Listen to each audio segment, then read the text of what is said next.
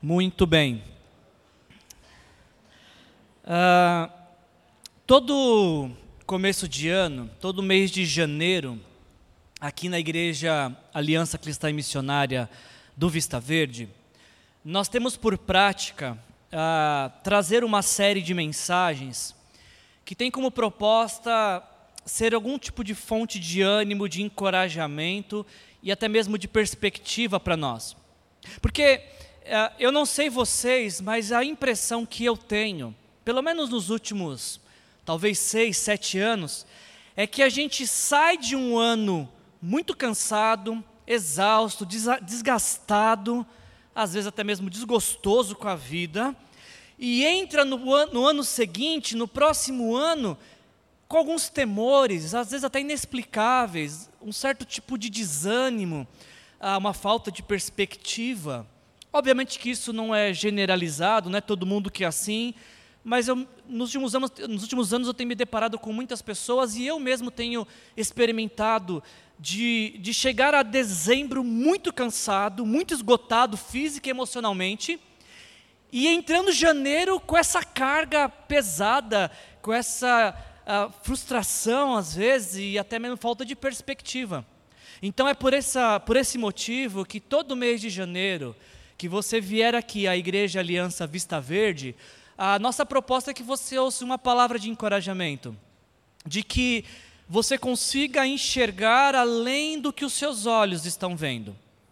Todo mês de janeiro, aqui na, na Aliança Vista Verde, nós trazemos uma, fazemos uma série de mensagens para te ajudar, para nos ajudar a ter uma perspectiva maior, uma perspectiva melhor da vida. Porque sim, de fato, nós não temos como, às vezes, estar imune ao que acontece ao nosso redor. É, coisas acontecem que vão nos atingir, vão nos desgastar, vão nos desanimar. Porém, quando a gente volta os nossos olhos para a Bíblia, quando a gente volta nossos olhos para os céus, a nossa mente é renovada, o nosso coração é fortalecido e é assim que nós queremos começar o ano de 2023. É verdade que existem algumas coisas nesse mundo que nos desgastam. Porém, porém, quando a gente lê é, a, a Bíblia, nós nos deparamos com essas palavras aqui do apóstolo Paulo em Filipenses. Ele diz nessa carta: Não importa o que aconteça, não importa o que aconteça, exerçam a sua cidadania de maneira digna do evangelho de Cristo. E ele ainda vai completar um pouco mais para frente essa ideia quando ele diz que a nossa cidadania, porém, está nos céus, de onde esperamos ansiosamente um Salvador, o Senhor Jesus Cristo. Nós estamos nesse mundo, vivemos nesse mundo, somos ah, bombardeados por diversas coisas deste mundo, mas a Bíblia nos chama a levantar nossos olhos para os céus e dos céus uh, extrair a nossa esperança, dos céus extrair a nossa expectativa, dos céus, permitir que dos céus venha os nutrientes para fortalecer nosso coração e fortalecer a nossa fé. É com esse pensamento, então, de que nos céus há uma expectativa de onde podemos extrair força para nossa alma e nosso coração, é que nesse mês de janeiro, aqui na Aliança Vista Verde, nós estamos realizando essa série de mensagens, Pátria Amada. Uma série que está nos levando a olhar para a pátria celestial, para o reino de Deus, para aquele reino que Jesus nos ensinou a pedir em oração quando nos ensinou a oração do Pai Nosso. Eu acho que você conhece essa oração, é uma oração muito conhecida. Jesus, certa vez, ensinou seus discípulos e disse: Olha, quando vocês forem orar, vocês digam assim: Pai nosso que está no céu, santificado seja o teu nome, venha o teu. Venha o teu. Vocês conhecem a letra dessa música, né? Venha o teu reino. Quando Jesus nos ensina a pedir por um reino em oração, ele não estava falando de uma localidade, o reino de Deus, como se falasse de um lugar. Jesus está falando de um reino que tem um dono, que tem um proprietário, um reino que pertence a alguém, o reino de Deus, é o reino de Deus, é dele o reino. E Jesus nos ensina a pedir por este reino em nossas vidas, que este reino que já está acontecendo nos céus também aconteça em nossas vidas de uma forma perceptível. Então, nesse mês de, de janeiro, a gente vai estar estudando algumas parábolas de Jesus. No capítulo 13 de Mateus, durante o mês de janeiro inteiro, a gente vai estar meditando no capítulo 13 de Mateus, porque no capítulo 13 de Mateus se encontram aquilo que é chamado de as parábolas do reino de Jesus. Em Mateus capítulo 13, Jesus contou sete parábolas para exemplificar para os seus ouvintes como é que era o reino de Deus. Porque Jesus vem ao, ao mundo para nos anunciar um reino, para nos anunciar um rei, para nos anunciar um pai. E, e para comunicar isso para os seus ouvintes, ele fez isso em forma de parábolas. Não sei se você conhece esse termo. Parábolas são histórias que Jesus contava, fazendo uso de de elementos do dia a dia das pessoas para exemplificar ah, princípios e valores eternos. Então é isso que a gente está fazendo aqui neste mês. O, o, o, capítulo 13 de Mateus tem sete parábolas e a gente já viu ah, o Bruno e o Rômulo trazendo as duas primeiras parábolas nesse mês. E eu queria contar uma coisa para vocês, não sei se vocês sabiam disso, mas o Rômulo e o Bruno tiveram a, a, a, tarefa mais difícil dessa série de mensagens. Porque das sete parábolas que Jesus contou, a, apenas a primeira e a segunda parábola que o Bruno e o Rômulo trouxeram foram parábolas que Jesus contou e explicou. Das sete, as duas que eles pregaram foram as parábolas que Jesus pregou e também explicou o que ele estava falando. E aí isso é muito difícil pregar assim, porque o que, que resta para se dizer quando Jesus explica o que ele quis dizer. Não dá nem para falar assim, olha, eu acho que Jesus quis dizer isso. E eu, sei, eu assisti as pregações, eles não disseram tipo, olha, Jesus disse isso, mas na verdade ele queria dizer. Não, eles não fizeram isso e nem tem margem para isso. Quando Jesus prega e fala o que ele quis dizer, só nos resta trazer uma aplicação pessoal para a nossa vida. Então foi esse a, a difícil tarefa que o Bruno e o Rômulo tiveram na, nas primeiras duas mensagens. Na primeira mensagem da série, o Rômulo nos mostrou que Jesus estava conversando com seus ouvintes e dizendo que a, a, mensagem do reino de Deus, do reino dos céus, ela só pode ser recebida de quatro formas. Só existe, Jesus dizendo, só existem quatro tipos de ouvintes do, da, da palavra de Deus e do reino de Deus. E Jesus comparou quatro ouvintes a quatro tipos de solos. Então Jesus disse que ah, quando o, o, o, assunto é reino dos céus, o primeiro tipo de ouvinte é, se parece muito com sementes que caem pelo meio do caminho. Ou seja, são pessoas que ouvem a mensagem do reino, mas rapidamente a perdem porque o diabo rouba essa mensagem do coração dessas pessoas. Jesus disse que quando o reino é anunciado, o reino dos céus, o reino de Deus, algumas pessoas se parecem muito com sementes que, que caem entre pedras. Ou seja, Jesus disse que essas são pessoas que ouvem e até recebem a mensagem com um certo tipo de alegria, mas quando a, a, as crenças e valores do reino de Deus entram em conflito com, com, com as crenças pessoais, desejos pessoais, essas pessoas abrem mão daquilo que ouviram de reino de Deus.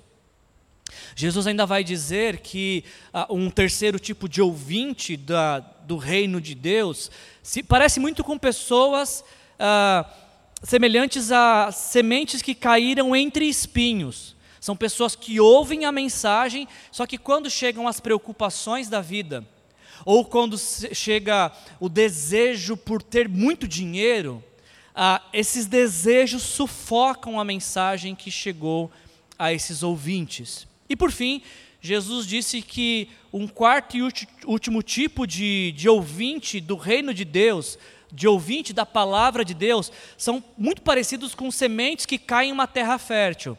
São pessoas que ouvem a palavra, entendem a palavra e praticam a mensagem do reino de Deus. quando a gente olha para esse exemplo de Jesus, não nos resta outra coisa a não ser nos questionarmos: que tipo de ouvinte eu sou da palavra de Deus? Quando Jesus disse que eu deveria pedir, venha o teu reino, e o reino é anunciado a mim, como é que eu recebo esse reino? Como alguém que recebe perde rápido, como alguém que recebe, mas cede rápido, como alguém que recebe, mas desiste facilmente, ou eu e você somos ouvintes que recebemos, praticamos e temos a nossa vida diariamente transformadas pela mensagem do reino de Deus. Ah, na semana passada, dando sequência à série de essa série de mensagens, o Bruno nos mostrou Jesus conversando ainda com esse auditório, com esses ouvintes, dizendo que o reino de Deus, o reino dos céus, também é muito parecido com um homem que espalhou uma semente pelo campo, uma semente de trigo, e quando ele foi dormir, o seu inimigo ah, semeou joio no mesmo campo. E aí os seus servos ficaram preocupados porque o trigo e o joio estavam crescendo juntos, e nos primeiros estágios, tanto o trigo quanto o joio são muito parecidos. E aí então os servos desse senhor disse: "Você quer que a gente arranque o joio?" E o senhor disse: "Não, porque se você arrancar o joio, você pode também arrancar o trigo." Então Jesus explicou e o Bruno nos mostrou isso de que o reino dos céus é muito parecido com pessoas boas e ruins que crescem no mesmo ambiente. O mal e o bem está presente neste mundo. E às vezes a essa ansiedade por ver o mal terminar pode também danificar aquilo que é bom. Então Jesus ensina nessa parábola: vocês não precisam ter pressa ou um senso de que a, a, a injustiça e o mal vai prevalecer, porque Jesus diz que em dado momento, em certa hora, o mal não vai passar desapercebido. O mal vai ser extraído deste mundo. Vai chegar uma hora que vai ficar muito diferente, vai ter uma distinção muito clara quem é bom e quem é mal, e quem vai ser julgado por sua maldade, quem vai ser recompensado pela sua bondade. E hoje eu vou dar sequência então nessa série de mensagens, contando a terceira parábola que Jesus contou. Eu deixei a tarefa mais difícil para o Rômulo e para o Bruno, eu vou pegar mais fácil agora. E eu queria que vocês me acompanhassem na leitura de Mateus capítulo 13 versículos de 31 a 35, ah, para a gente ver esse terceiro ensinamento de Jesus de como se parece o reino de Deus. E entendendo como este reino se parece, ah, eu espero que ao final da mensagem eu e você possamos desejar que o reino de Deus faça parte de nossas vidas. Se você não trouxe sua Bíblia, fica tranquilo, a gente vai projetar o texto aqui para que você nos acompanhe na leitura também. Ouça com o coração aquilo que Deus quer falar com você nessa noite através da palavra, em nome de Jesus. Jesus contou outra parábola, ou seja, na sequência da parábola do joio e do trigo, Jesus contou uma outra parábola. Ele disse: O reino dos céus é como um grão de mostarda que um homem plantou em seu campo. Embora seja a menor dentre todas as sementes, quando cresce, se torna a maior das hortaliças e se transforma numa árvore, de modo que as aves dos céus vêm fazer os seus ninhos em seus ramos. E contou-lhes ainda outra parábola: O reino dos céus é como fermento que uma mulher tomou e misturou com uma grande quantidade de farinha, e toda a massa ficou fermentada. Jesus falou todas essas coisas à multidão por parábolas. Nada lhes dizia sem usar alguma parábola, cumprindo-se assim o, que fora dito pelo profeta: Abrirei a minha boca em parábolas, proclamarei coisas ocultas desde a criação do mundo. Até aqui. Ah, Jesus ele começa então, o assunto é reino dos céus. Jesus ele quer explicar para os seus ouvintes como é que é o reino dos céus. É algo tão inconcebível para nós seres humanos que Jesus ele usa mais uma vez uma figura de linguagem, um exemplo do cotidiano. E Jesus vai dizer nessa parábola que o reino dos céus, ele é semelhante, ele é parecido, o reino dos céus ele é análogo a um grão de mostarda. Eu não sei, não sei se você que está aqui presente, você que está me ouvindo, se você alguma vez na sua vida já viu uma mostardeira. E se você, assim como eu, cresceu dentro de apartamento, talvez você está pensando que mostardeira é o lugar que coloca a mostarda. Também é, mas não é disso que a gente está falando. E alguém está pensando, mas tem outra mostardeira além dessa de colocar mostarda? Tem, tem outra. Eu fiz uma pesquisa e eu descobri, eu aprendi que uma mostardeira, ela é do ramo das hortaliças, e ela pode chegar até 3 metros de altura. Existem vários tipos de mostarda e ela é utilizada para temperar alimentos. E a gente não sabe de que mostarda Jesus estava falando, porque Jesus está falando há quase dois mil anos atrás em Jerusalém. Não sei que mostarda tinha em Jerusalém no primeiro século. E faz pouca diferença a gente tentar pesquisar e saber que tipo de mostarda que Jesus está falando, porque o que Jesus está tentando ensinar para os seus leitores, demonstrar, leitores não, para os seus ouvintes, leitores somos nós, para os seus ouvintes, o que Jesus está tentando ensinar para a sua audiência é que ah, o reino de Deus, ele é, ele inicia pequeno, de forma pequena, semelhante a um grão de mostarda. E algo que começa muito pequeno, com um pequeno começo, pode se tornar algo muito grande, algo muito grandioso, ao ponto até mesmo de aves do céu encontrarem lugar para fazer as suas moradas. Lembra, é muito importante que para você entender o que Jesus está dizendo, que você entenda, relembre que Jesus está dando um exemplo.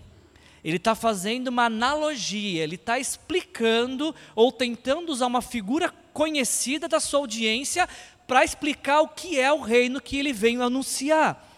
Ah, o que me chama muita atenção e deve chamar também a sua atenção é que se Jesus está dizendo que o reino dos céus é como um grão de mostarda, o que, que ele está nos ensinando com isso? O que, que ele quer nos ensinar com isso? Quando Jesus fala que o reino dos céus ele é muito parecido com um grão de mostarda, eu entendo que Jesus está tá falando, está ensinando de que o reino de Deus ele surge de uma maneira muito simples, de uma maneira pequena e quase que imperceptível na vida das pessoas. Entretanto, quando este reino se instala em corações, ele cresce progressivamente até tomar dimensões surpreendentes. E uma vez que o reino se estabelece, se desenvolve, é evidente o lugar, a vida em que há a presença do reino dos céus tão evidente quanto um grão de mostarda que cresceu e você facilmente pode visualizar um grão de mostarda que se tornou uma grande hortaliça. E quando a gente entende que é isso que Jesus está dizendo, a pergunta que eu e você temos que nos fazer é: será que na minha vida também é possível ver o reino de Deus crescendo e se estabelecendo? Será que eu e você também podemos afirmar nesta noite de que o reino de Deus está presente em nossas vidas? Ele é palpável, como palpável é um grão de mostarda que cresceu? Através dessa parábola, essa primeira parábola, Jesus está ensinando que quando o reino dos céus entra em uma vida, ele vai começar de uma maneira muito simples talvez você vai sentir pouca ou quase nenhuma sensação assim extraordinária. Às vezes pode acontecer, mas o normal ele é começar de uma forma simples. Só que ele vai tomando espaço, na medida que você vai se rendendo aos princípios e valores do reino, ele vai tomando espaço e ocupando toda a vida. E de uma forma que fica completa, a vida fica completamente tomada com aquilo que é reino de Deus. eu gosto muito dessa parábola em particular porque ela nos mostra o quão simples é o reino de Deus, o quão simples é aquilo que Deus quer fazer em nossas vidas. Ele quer colocar o reino dele na sua vida e você simplesmente tem o trabalho de deixar. Você não precisa fazer esforço para que o reino cresça. O reino vai crescer naturalmente na vida de quem o acolheu de coração e quem se rende a esses valores e princípios. O reino de Deus, ele entra de tão, uma forma tão simples nas vidas, e ele é de uma forma tão simples e singela, que uma vez o próprio Jesus, o próprio Jesus também trouxe para si, usou para si o exemplo de uma semente. Jesus uma vez se comparou com uma semente, só que não de mostarda, mas um grão de trigo. Jesus uma vez ele disse as seguintes palavras em João 12, 23 a 27. Digo-lhes verdadeiramente que se o grão de trigo não cair na terra e não morrer, continuará ele só. Mas se morrer, dará muito fruto. E aí Jesus faz uso dessa analogia, traz para si dizendo que ele dizendo: "Eu vim exatamente para isso, para esta hora". Ou seja, Jesus vem ao mundo simplesmente para morrer por mim e por você. Jesus ele era foi um grande exemplo de vida. Só que ele não vem ao mundo para ser um grande exemplo de vida. Ele vem ao mundo para morrer na cruz pelos nossos pecados. Sim, é verdade, Jesus foi um grande mestre e seus ensinos ah, transformaram vidas, mas Jesus não veio ao mundo para ser admirado como um mestre. Ele veio ao mundo para morrer na cruz, uma morte que era nossa, uma condenação que era nossa por conta dos nossos pecados. E quando nós entendemos que na cruz Jesus morreu em nosso lugar, morreu pelos nossos pecados, quando nós nos arrependemos de sermos os causadores da morte de Jesus, e entregamos nossa vida para Ele, recebendo Jesus como nosso Senhor e Salvador, é neste momento que o reino de Deus entra em nossos corações, em nossas vidas. Você já fez isso alguma vez já? Já houve um momento na sua vida em que você entregou o seu coração para Jesus, a sua vida para Jesus e disse: Senhor Jesus, eu me arrependo dos meus pecados, eu quero entregar a minha vida para Ti, eu quero te receber como meu Senhor e Salvador. Você já fez isso? Você pode fazer isso hoje à noite, agora mesmo de tão simples que é. Uma simples oração é o mais do que suficiente para que o reino de Deus entre na sua vida e, como um grão de mostarda, cresça e se desenvolva e ocupe todos os espaços da sua vida. Jesus, ele a gente viu que Jesus ainda disse que o reino de Deus, ele se parece, ele é semelhante. Dá para criar uma comparação do reino de Deus com o fermento que uma mulher colocou numa massa. Eu acho que esse exemplo ficou mais fácil para a gente, né? Porque se a gente não conhece uma mostardeira, eu acho que, mesmo que a gente não, não sejamos cozinheiros, sabemos para que serve fermento. Você sabe para que serve fermento, né? Deixa eu te fazer uma outra pergunta. Você que tem a, a, a rotina de cozinhar, alguma vez você já esqueceu de colocar o fermento em uma receita? Acidentes acontecem, né?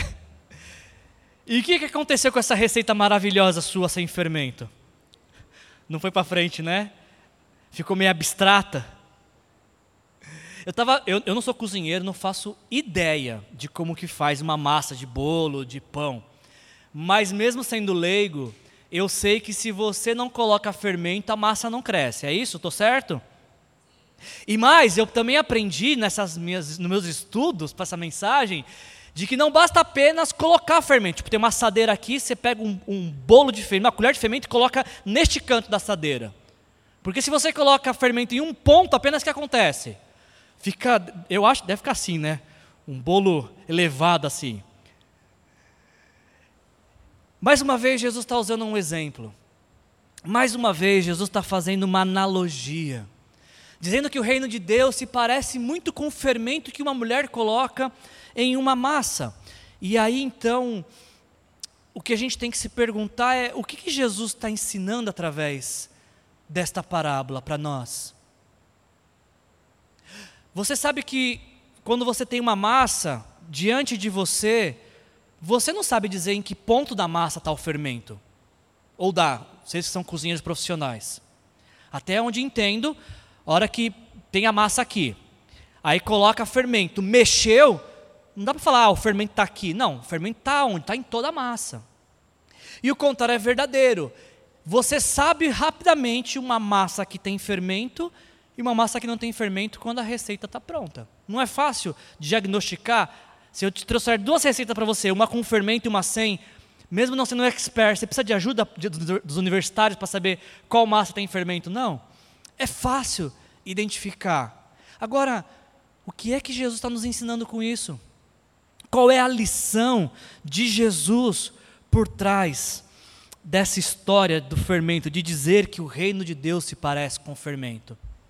Me parece, eu entendo dessa forma, que quando Jesus diz que o reino dos céus é semelhante ao fermento, ele está dizendo de que quando o reino dos céus entra em uma vida, ele se mistura, a história do reino de Deus se mistura com a história dessa vida de tal forma que chega um ponto em que você não consegue mais diferenciar onde começa a história da vida e onde termina o reino de Deus, porque se torna uma história só.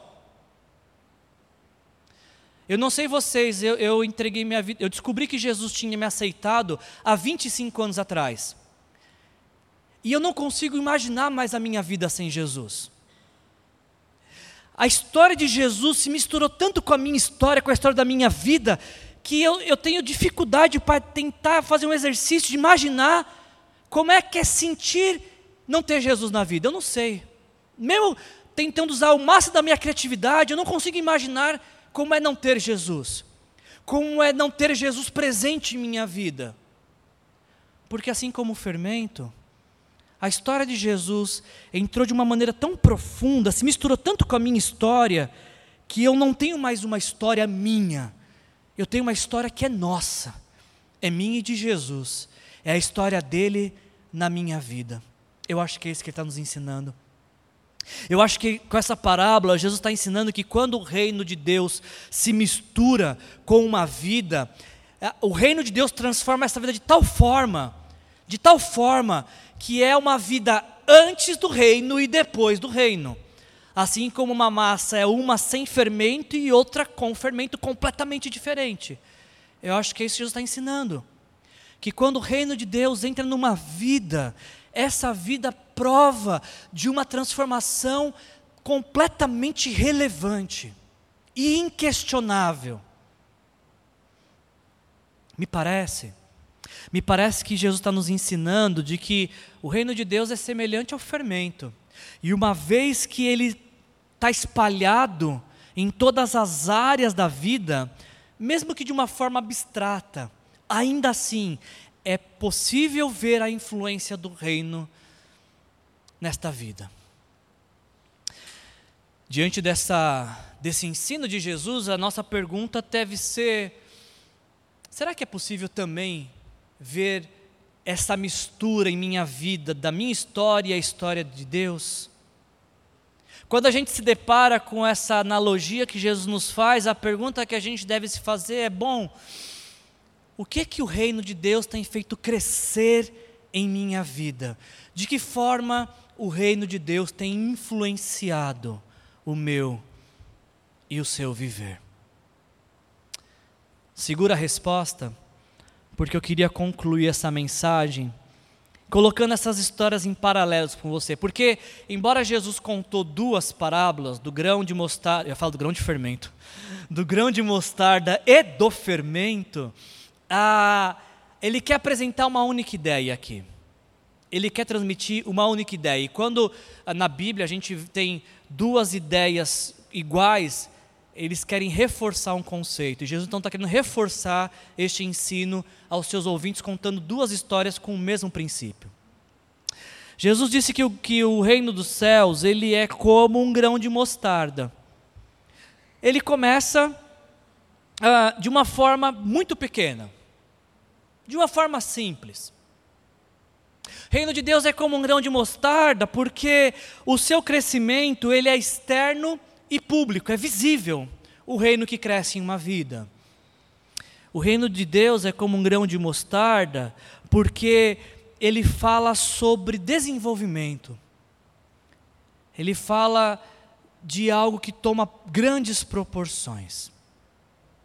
Jesus também disse que o reino de Deus é como um fermento.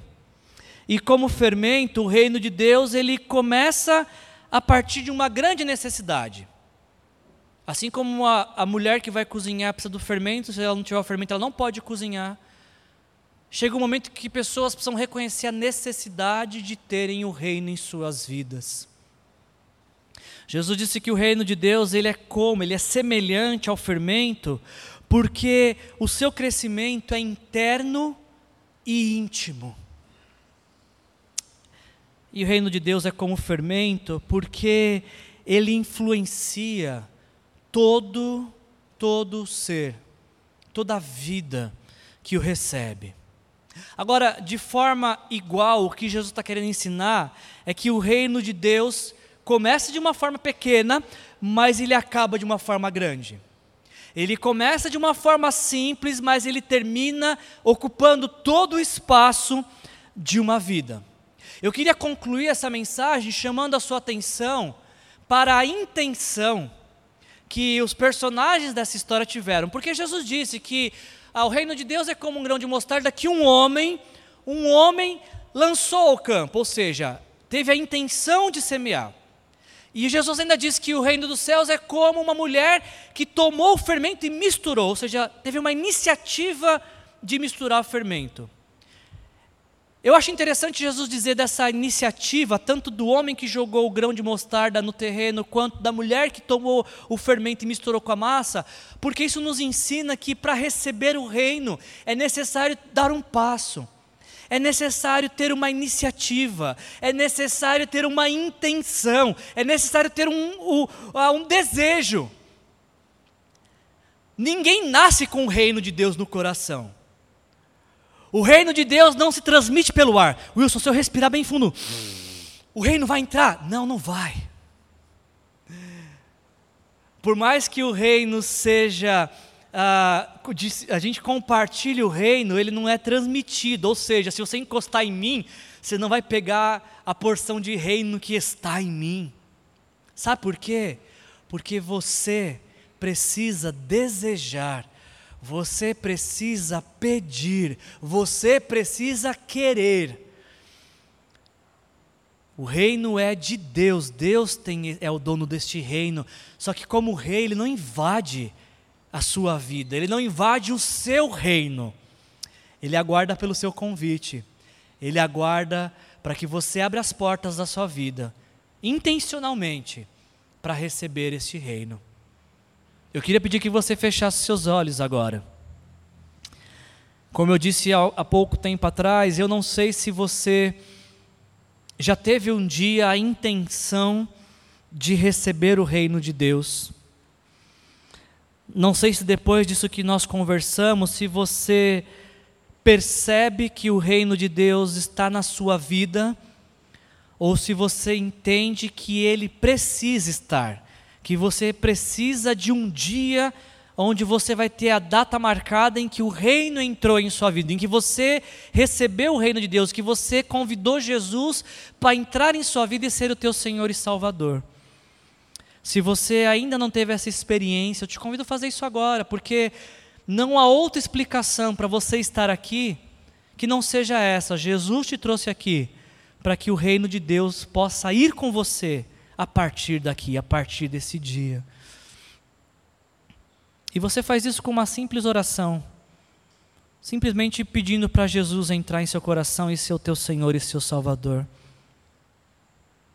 De forma semelhante, se você está aqui nesta noite e você teve um dia em sua vida que o reino, você já convidou Jesus para entrar em seu coração e você sabe que o reino de Deus está em você, Deixa esse reino se desenvolver. Peça nesta noite ao Pai que faça o reino dele crescer em você e através de você. Peça ao Pai de que o reino de Deus, assim como um grão de mostarda que cresce, que o reino seja visível em sua vida. Peça ao Pai que, assim como fermento, que o reino de Deus influencie o seu viver. Essa é a vontade de Deus para as nossas vidas. E tudo, tudo, tudo está à distância de uma oração. Façamos isso nesta noite. Pai, em nome de Jesus, eu te agradeço, Senhor. Te agradeço pelo tempo que o Senhor nos proporcionou. Te agradeço por ter nos trazido aqui, Senhor. Te agradeço por vir dos céus, viver nesta terra, subir a cruz em nosso lugar, pelos nossos pecados, para que uma vez que nos arrependemos, possamos receber o reino dos céus em nosso coração, quando entregamos nossa vida para Jesus. Obrigado, Senhor, porque desde o dia em que nós recebemos Jesus Cristo como nosso Senhor e Salvador, o reino de Deus está em nós e nós pertencemos ao reino dos céus e aguardamos aquele bendito dia em que viveremos eternamente neste reino. Porque recebemos o reino dos céus, o nosso destino eterno não será o inferno, será os céus, o reino dos céus. Obrigado, Jesus, por ter nos conquistado isso, Senhor. Obrigado por ter vindo nos anunciar isso, Senhor. Pedimos que o Senhor nos dê também a oportunidade de compartilhar deste reino com o maior número de pessoas que o Senhor colocar ao nosso redor, Pai, para que esse mundo possa também experimentar de uma transformação vinda do Senhor. Essa é a nossa oração, em nome de Jesus, amém. Amém. Se você quiser entregar a sua vida para Jesus nesta noite, você pode ocupar uma dessas cadeiras, alguém vai vir aqui orar com você e te ajudar nessa decisão. Ou se você precisa de oração, que alguém ore com você, se tem algum pedido de oração, vem à frente. A gente vai ter o maior prazer de orar por você, tá bom? Que a graça do nosso Senhor Jesus Cristo, o amor do nosso Deus o Pai e a comunhão com o Espírito Santo transforme e influencie todo o nosso viver. Sejam cheios do Espírito Santo. Jesus te abençoe.